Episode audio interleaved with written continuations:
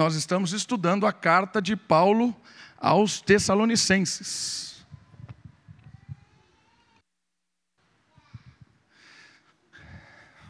Capítulo 3. Tessalonicenses, capítulo 3.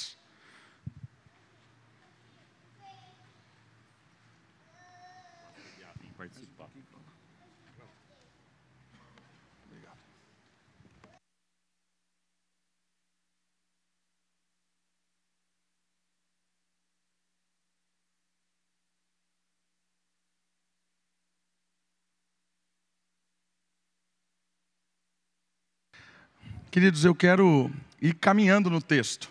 Nós estamos em Tessalonicenses capítulo 3 e a temática de hoje é uma temática que já batemos nela nesse, nessa série de mensagens, mas é muito forte nesse capítulo 3. Ele vai falar a respeito de perseverando em meio ao sofrimento. A perseverança em meio ao sofrimento. E eu gostaria de observar a respeito do sofrimento em, em, algumas outras dimensões. Às vezes a gente acha que sofrimento envolve apenas uma dor, uma, uma perseguição muito forte, e aí você olha para o Brasil, a nossa situação de hoje, eh, em termos de liberdade, e aí a gente não vê tanto sofrimento como, por exemplo, os nossos irmãos lá na, na Eritreia, ou no Emirados Árabes, ou no Egito, onde há uma perseguição mais intensiva por causa da fé. Aqui no Brasil a gente não tem muito disso. Então, a, a dimensão da perseguição e do sofrimento, que eu gostaria de que você pensasse a respeito, é quando nós estamos ligando essa, esse sofrimento por nós sermos fiéis a Deus. Quando nós somos fiéis ao Senhor, envolve sofrimento. Porque o mundo é mau e é todo aquele que quer viver de forma piedosa acaba sofrendo. Essa é uma dimensão que eu gostaria que a gente abordasse nesse texto. Uma outra dimensão do sofrimento é quando nós passamos pelas, pelos dilemas da vida. Ou perdemos alguém querido, ou estamos enfrentando um problema de doença, ou estamos desempregados, ou a situação financeira não é boa, ou qualquer problema que aconteça. Então vem também o sofrimento e a perseguição, às vezes. Você não é fiel a Deus porque você está sofrendo. E eu gostaria de olhar nesses dois prismas o sofrimento e aquilo que o apóstolo Paulo tem para falar para os Tessalonicenses a respeito do sofrimento e algumas dicas que ele tem para que esses crentes superem o sofrimento. Algumas dicas que ele dá, ou algumas atitudes que ele toma nesse texto, que tem o intuito de auxiliar esses irmãos em Tessalônica para que eles superem o tal do sofrimento e da perseguição por causa da fé cristã e por causa de algumas situações da vida deles. Ok? Então nós vamos ler devagar e vamos comentando algumas coisas do texto e aprendendo com ele. Tessalonicenses capítulo 3, versículo 1. Pelo que não podendo suportar mais o cuidado por vós, pareceu-nos bem ficar sozinhos em Atenas. E enviamos nosso irmão Timóteo, ministro de Deus no Evangelho de Cristo, para em benefício da vossa fé, confirmar-vos e exortar-vos, a fim de que ninguém se inquiete com estas tribulações, porque vós mesmos sabeis que estamos designados para isto. A primeira questão que ele fala é o seguinte: Lembrando que o apóstolo Paulo tinha fugido de Tessalônica, que é essa cidade, por causa da perseguição. E ele estava lembrando dos irmãos, estava animado com aquele trabalho que tinha começado, e ele tinha ficado preocupado que os irmãos iam perder a fé por causa de tanto perseguição, de tanto sofrimento que aquela cidade estava promovendo, por causa dos judeus e por causa dos próprios romanos que perseguiam. Então ele resolve, de alguma forma, consolar, animar aqueles irmãos para que eles não, não, não patinassem.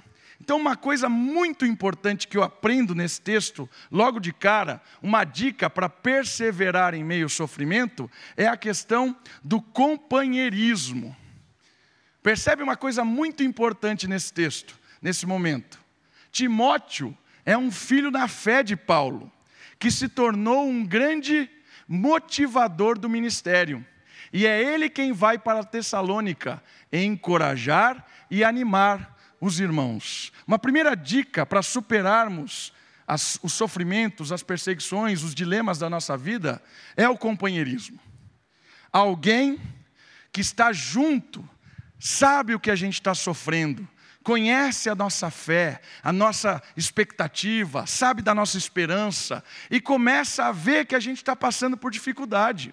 E Paulo manda um grande auxiliador dele, Timóteo tinha conhecido a Cristo pelo evangelismo de Paulo, pelo trabalho de Paulo. Timóteo tinha crescido com Paulo. Timóteo era um grande ajudador de Paulo. E ele percebe a importância de mandar Timóteo até Tessalônica para saber daqueles irmãos que ele amava tanto, mas também com o intuito da, da, dessa visita, Timóteo ser um grande companheiro de batalha. Irmãos, isso é muito importante. Uma dica que eu gostaria que você entendesse desse texto é que quando as pessoas estão sofrendo, é claro que o momento de solidão ele é importante, às vezes, para entender, cair a ficha. Mas no sofrimento, o companheirismo, ele entra como um grande suporte na vida daqueles que sofrem. O companheirismo, o chorar junto, o animar, o encorajar, o aconselhar.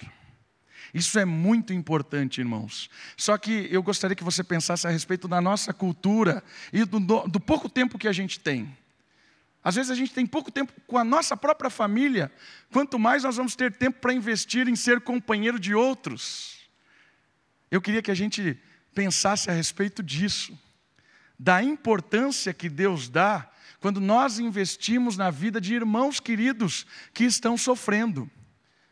Irmãos queridos que estão passando por um momento difícil, seja ele na área profissional, seja ela na área familiar, seja ela na área de estudo, seja ela na área de, um, de uma dor, de uma, de uma doença. A importância de você chegar junto dessa pessoa e estar disposto, disposta a ouvi-la, a chorar, a orar com ela. Isso é muito importante no sofrimento se você estiver disposto a ser usado por Deus com o seu dom de exortação, de ânimo, de consolo, você vai ser uma bênção na vida de muita gente.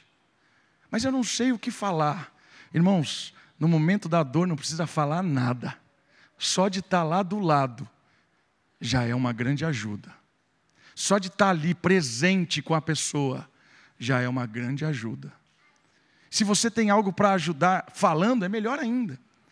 Por isso que às vezes a igreja é importante saber os dilemas dos outros, porque talvez você já tenha passado por esse tipo de sofrimento. Às vezes alguém está com um problema no trabalho, na área profissional, e você já passou por aquilo. Você tem uma empresa como a dele, já lidou com aquilo. Quem sabe você pode auxiliá-lo. Quem sabe você pode ir lá e dar algumas dicas para ele de como se livrar dessa perseguição, desse sofrimento momentâneo por causa do trabalho. Talvez você tenha um amigo, alguém querido da igreja que está desempregado, está sofrendo com isso. Você já passou por isso. Quem sabe você pode ir lá e orar por ele. Quem sabe você pode aj ajudar de alguma forma, enviar um currículo, espalhar e-mail, sei lá. Isso é muito importante. Uma igreja equilibrada tem pessoas que sofrem, mas ao mesmo tempo tem pessoas que consolam. Tem pessoas que estão um momento difícil, um momento né, na caminhada cristã, e logo em seguida as pessoas que já passaram por aquele momento chegam como conselheiros. E aí o mundo dá volta. Aquela pessoa que passou por uma grande provação, mais para frente está pronta para aconselhar aquele que acabou de entrar naquele momento de provação. Irmãos, isso é responsabilidade da comunidade. Às vezes a gente joga muito isso para os oficiais, para o pastor, para os presbíteros. É realmente nossa responsabilidade também, mas é a responsabilidade da comunidade. Uma comunidade viva e equilibrada sofre junto, se alegra junto e consola junto. Primeira dica para perseverarmos no momento de dor é o companheirismo. Não se isole, não fuja da comunidade. Às vezes a gente está passando por uma grande dificuldade, a gente não quer sair de casa, não quer que ninguém saiba, fica lá trancado. Não entra nessa, não, irmãos. Peça ajuda. A comunidade está aqui para chorar junto, cantar junto, louvando a Deus. A comunidade está aqui para isso. O companheirismo é muito importante.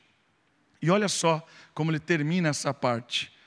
que é o versículo 4, né? 3, finalzinho. Porque vós mesmos sabeis que estamos designados para isso, pois quando ainda estávamos convosco, predissemos que íamos ser afligidos, o que de fato aconteceu e é do vosso conhecimento.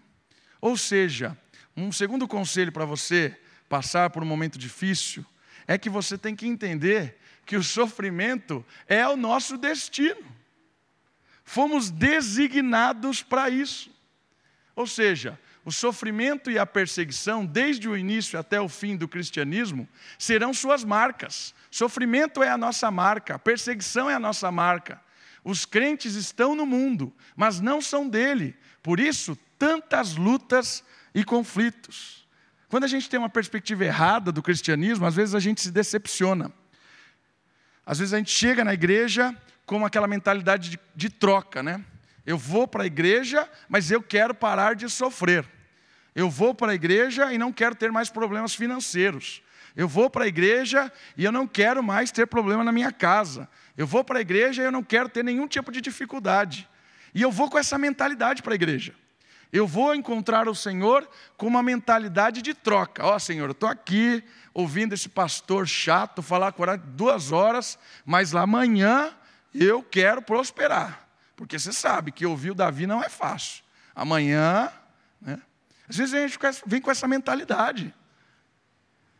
Irmão, se você não entender que é o nosso destino isso, você vai se decepcionar. As bênçãos e as alegrias acontecem, acontecem. Livramento de Deus, muito. Vibramos com um Deus que faz maravilhas no nosso meio, vibramos mas nós somos destinados ao sofrimento. Nós somos destinados ao sofrimento.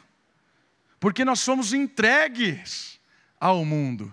Quer ver o que o apóstolo Paulo disse em Romanos capítulo 8? Abre, por favor, a sua Bíblia em Romanos capítulo 8, verso 36. Quando ele está falando do amor de Deus, que somos mais do que vencedores, monte de coisa que ele fala, mas as pessoas pegam só esses versículos, né? Somos mais do que vencedores, e tira todo do contexto, né? e começa a falar sobre um, um cântico de vitória. O cristianismo é um cântico de vitória, porque o Senhor Jesus é vitorioso sobre o pecado, sobre a morte, é vitorioso sobre a injustiça, é, é vitorioso sobre as doenças. É, o, o cristianismo é um cântico de vitória, mas nós caminhamos no mundo mal. E olha só o que ele diz em Romanos capítulo 8, verso 36 e 37. Como está escrito: Por amor de ti, por amor de Deus, está citando o Antigo Testamento, somos entregues à morte todo dia. Fomos considerados como ovelhas para o matadouro. Porém, em todas estas coisas, somos mais que vencedores por meio daquele que nos amou. Nós somos mais que vencedores por meio do amor de Deus, mesmo entregues como ovelhas ao matador. Você não se sente assim quando você vai trabalhar na segunda-feira? Estou indo para o matadouro. É? Às vezes a gente vai para a faculdade e à noite estou indo para o matadouro. Porque o mundo é mau, irmãos. O mundo é mau. Mas a gente é mais do que vencedor por meio do amor de Cristo. É o amor de Cristo que nos sustenta em meio à perseguição, em meio ao deboche, em meio às aflições da vida. É o amor de Cristo, porque Ele nos amou tanto que morreu no nosso lugar. E lembre-se sempre disso: se o nosso Rei foi morto e sofreu, que dirá dos seus súditos neste mundo mau? Quando a gente entende essa perspectiva do sofrimento, a gente se consola em Deus, a gente é amparado por Deus. E saiba de uma coisa: no meio do sofrimento, no meio do desespero, no meio de uma angústia sem saída, Deus se revela de uma maneira sobrenatural e você percebe um Deus amoroso no meio do matadouro. No meio do matadouro, Deus se revela. É na fraqueza que experimentamos da graça de Deus. É quando somos fracos é que somos fortes. Saiba disso. Saiba que o mundo é mau e que no mundo passaremos por aflições, mas tenha bom ânimo, ele venceu o mundo. Tenha bom ânimo, o Senhor Jesus venceu o mundo. Terceira dica para enfrentarmos o sofrimento, versículo 5 de Tessalonicenses novamente. Diz assim: Foi por isso que, já não me sendo possível continuar esperando, mandei indagar o estado da vossa fé. Né? Timóteo foi enviado, temendo que, olha o temor de Paulo, temendo que, no meio do sofrimento, o tentador, com palavras maiúsculas aí, né? O tentador é uma pessoa, ou um ser pessoal, vos provasse e se tornasse inútil o vosso trabalho. Terceira dica: cuidado no meio do sofrimento, cuidado com o tentador. Quem é o tentador? O tentador é o diabo e os seus anjos caídos. E o que esses caras, esses, essas criaturas têm de tão mal? Existe um inimigo espiritual que se aproveita de nossas lutas para nos afastar de Cristo. Por isso, precisamos, em meio ao sofrimento, correr aos braços do Pai. No meio do sofrimento, o diabo aparece com propostas indecentes e maliciosas.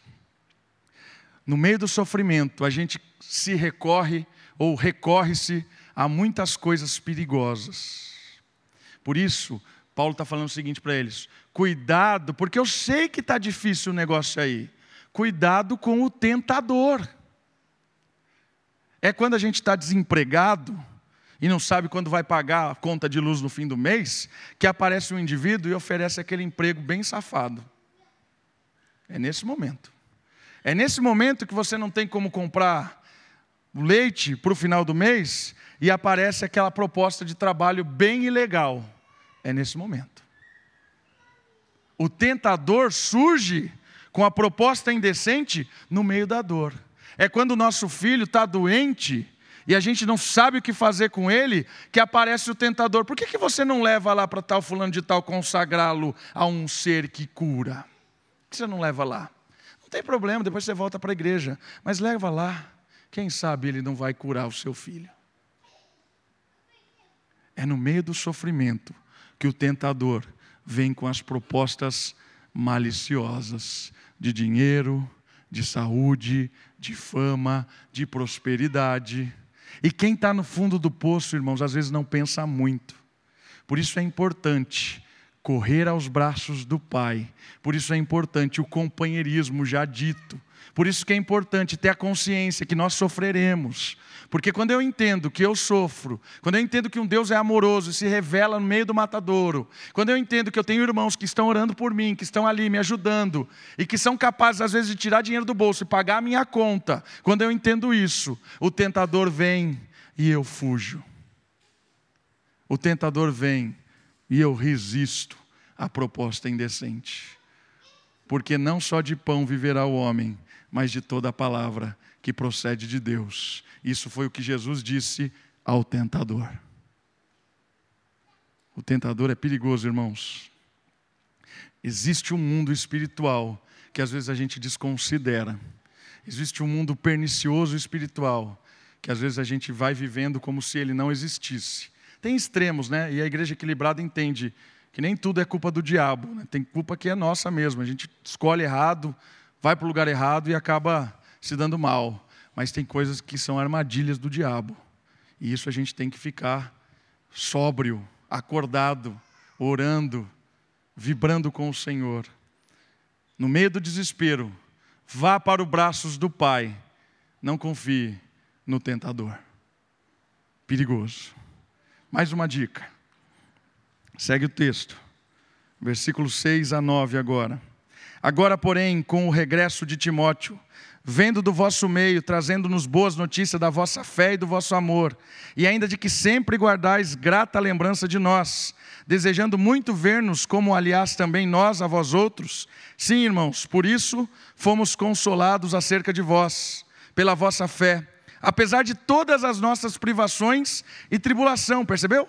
Fomos consolados, apesar das nossas privações e tribulações, porque agora vivemos, se é que estáis firm, firmados no Senhor. Pois que ações de graças podemos tributar a Deus no tocante a vós outros, por toda a alegria com que nos regozijemos por vossa causa diante do nosso Deus, orando noite e dia com o máximo empenho para vos ver pessoalmente reparar as deficiências da vossa fé? Ou seja, próxima dica interessante é que em meio ao sofrimento e à angústia, viva com fé e com amor.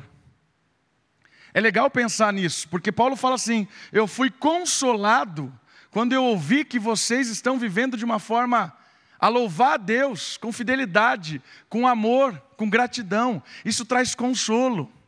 Mesmo em meio a tantas dificuldades, a fé em Deus, a confiança naquilo que é invisível, mas real, a confiança nas palavras, nas promessas de Deus, a fé nos anima, nos consola. E a prática do amor, mesmo em meio ao sofrimento, traz consolo. Tem muita gente que começa a ir para o lado ruim, começa a ir para o lado da angústia, e aí começa a ter atitudes de ódio, de indiferença. Estou sofrendo mesmo, por isso que eu te trato mal. Ah, estou te tratando assim porque você não sabe o que eu estou passando. Eu sou assim porque você não sabe o que eu passo lá na minha casa. Por isso que eu falo assim, por isso que eu sou grosso assim. Por isso que eu te roubei, porque eu não tenho nada, tem que te roubar mesmo. Queridos, isso é tentador, é do diabo. Mas ó, a dica é: viva com fé e amor, porque isso consolou Paulo no meio de toda a sua dificuldade, da sua angústia. Ele ouvindo da fé desses caras, ouvindo do amor daquela igreja, a prática de benevolência, de esperança em Deus, animou o coração. Quando nós fazemos o bem, nós nos alegramos. Olha só, a melhor forma de superar a dor e a angústia é através de uma vida de fé e amor. Quando imitamos a Cristo, nos alegramos, pois sabemos que o bem sempre supera o mal.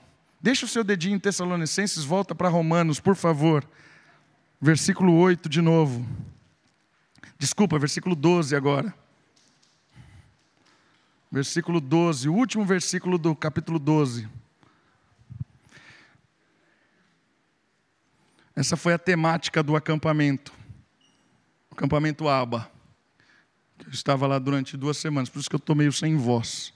Não sei nem como eu estou falando ainda, mas está saindo.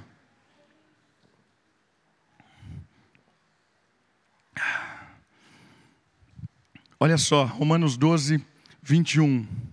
Não te deixes vencer do mal, mas vence o mal com o bem.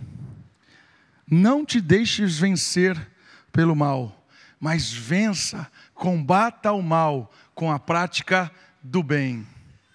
A melhor resposta que você pode dar à perseguição, a melhor resposta que você pode dar ao medo, à angústia, à insegurança, à incerteza, ao momento difícil que você está vivendo, é a prática do bem, porque o bem sempre vence o mal. Saiba disso, tenha fé, amor, imite a Cristo, porque o bem sempre vence o mal. Sempre vence o mal. E o. Não é o último, tem mais dois. Próxima dica. Próxima dica, versículo 10. Ora, o nosso mesmo Deus e Pai, e Jesus nosso Senhor, dirija-nos o caminho até vós e o Senhor vos faça crescer e aumentar no amor uns para com os outros e para com todos, como também nós para convosco, a fim de que seja o vosso coração confirmado em santidade, isento de culpa na presença do nosso Deus e Pai, na vinda do nosso Senhor Jesus Cristo, com todos os seus santos. Eu li todos os versículos, mas era o 10 que eu queria. Desculpa.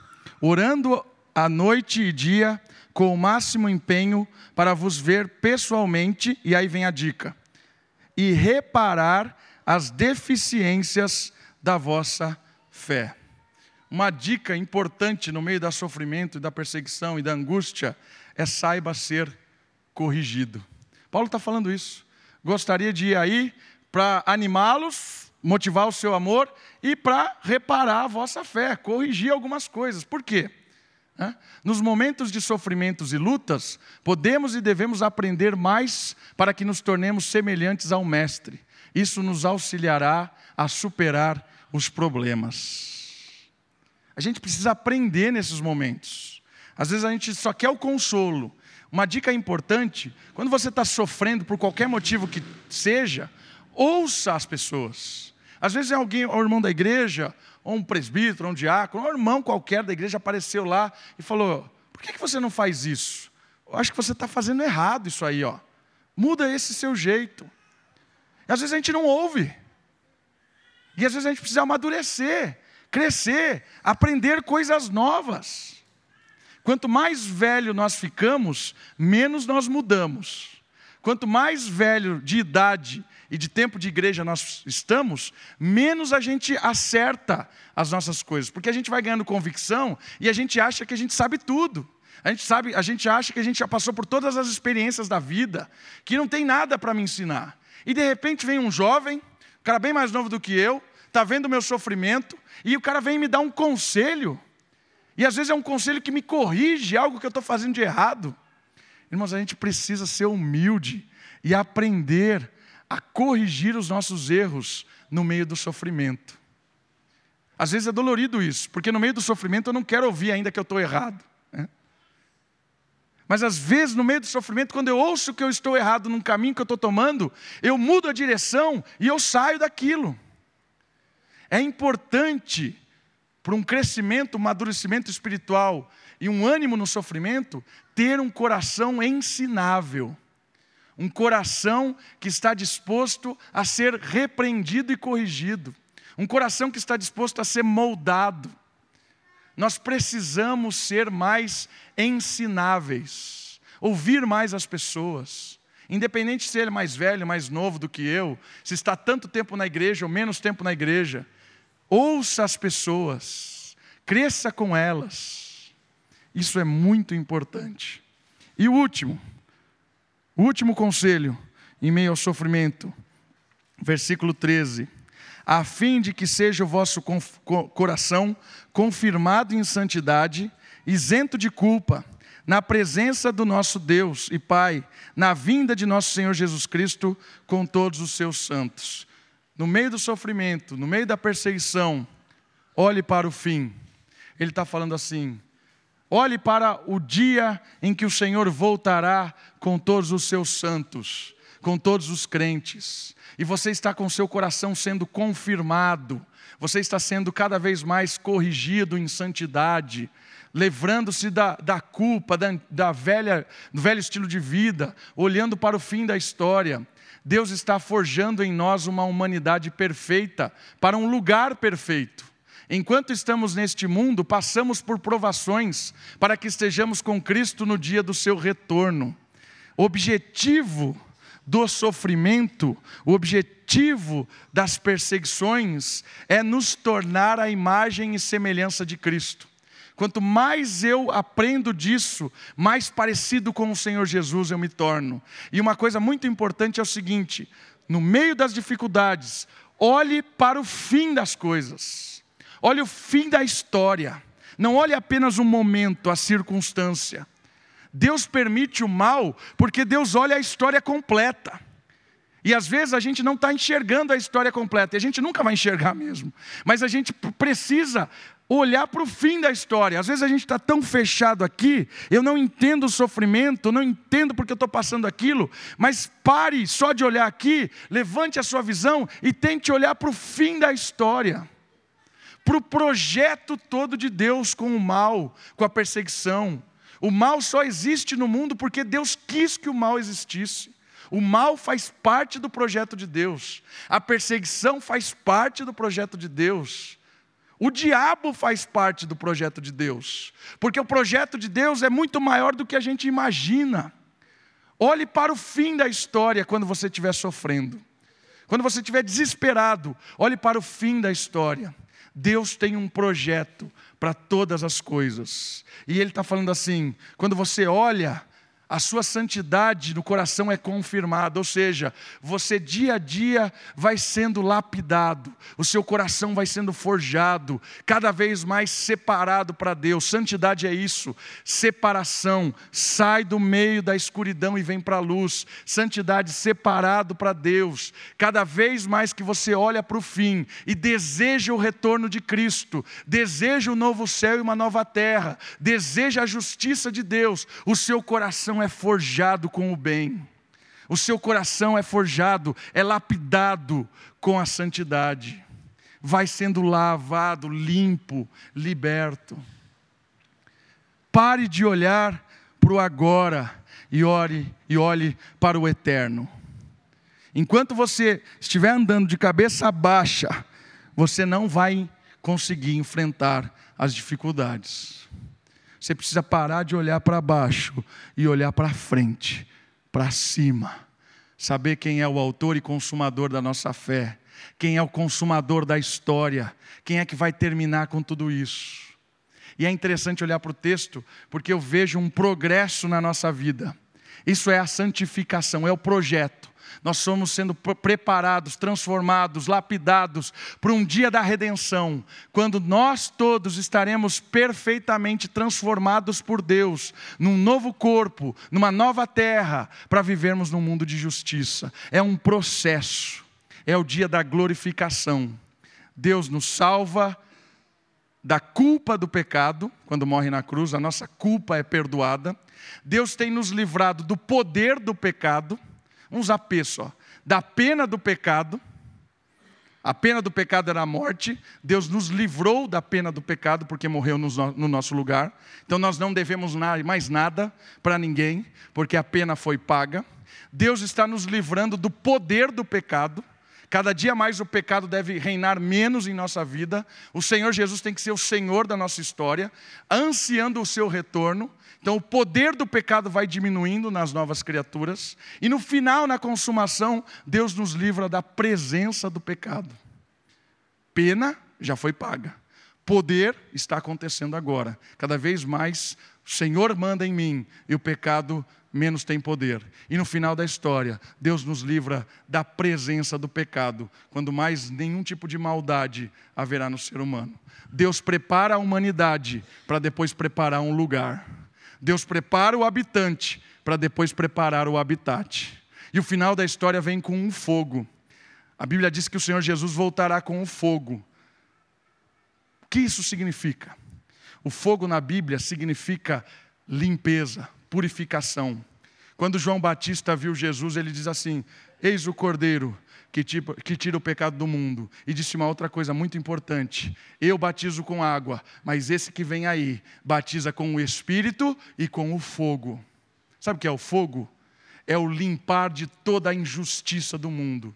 O Senhor Jesus limpa os pecados com o Espírito, quando nós cremos em Cristo, somos perdoados e lavados pelo Espírito, e Ele vai limpar toda a maldade do mundo com o fogo. Por isso, confie em Deus no meio do sofrimento, saiba, Deus é bom, poderoso, e um dia nós seremos como Ele é, perfeitos. Um dia o fogo que virá do céu acabará com a maldade, limpará o mundo, livrará a criação da maldição que está imposta sobre ela, e todos viveremos para a glória de Deus. E eu quero terminar lendo um texto bíblico que está em Romanos de novo, capítulo 8, versículo 17. Romanos, capítulo 8, versículo 17. Lembra do propósito de Paulo com, com Tessalonicenses? O propósito era animá-los, desafiá-los a uma fé cristã prática e verdadeira e equilibrada, sempre olhando para a volta de Cristo, sempre olhando para a consumação. Por isso que todos os capítulos terminam com isso. Paulo fala do sofrimento e Paulo fala da volta de Cristo, que é o ânimo da igreja. Romanos capítulo 8, verso 17 é o último versículo que vamos ler hoje. Ora, se somos filhos, somos também herdeiros, herdeiros de Deus e co-herdeiros com Cristo, se com ele sofremos, também com ele seremos glorificados. Participaremos da glória do Filho. Quem? Quem sofreu com ele. Quem sofre com Cristo participa da glória de Cristo. Não sei o que estou falando, está escrito aí. Seremos glorificados com Ele. Claro que não seremos glorificados como Ele é, como Deus, mas Cristo é humano.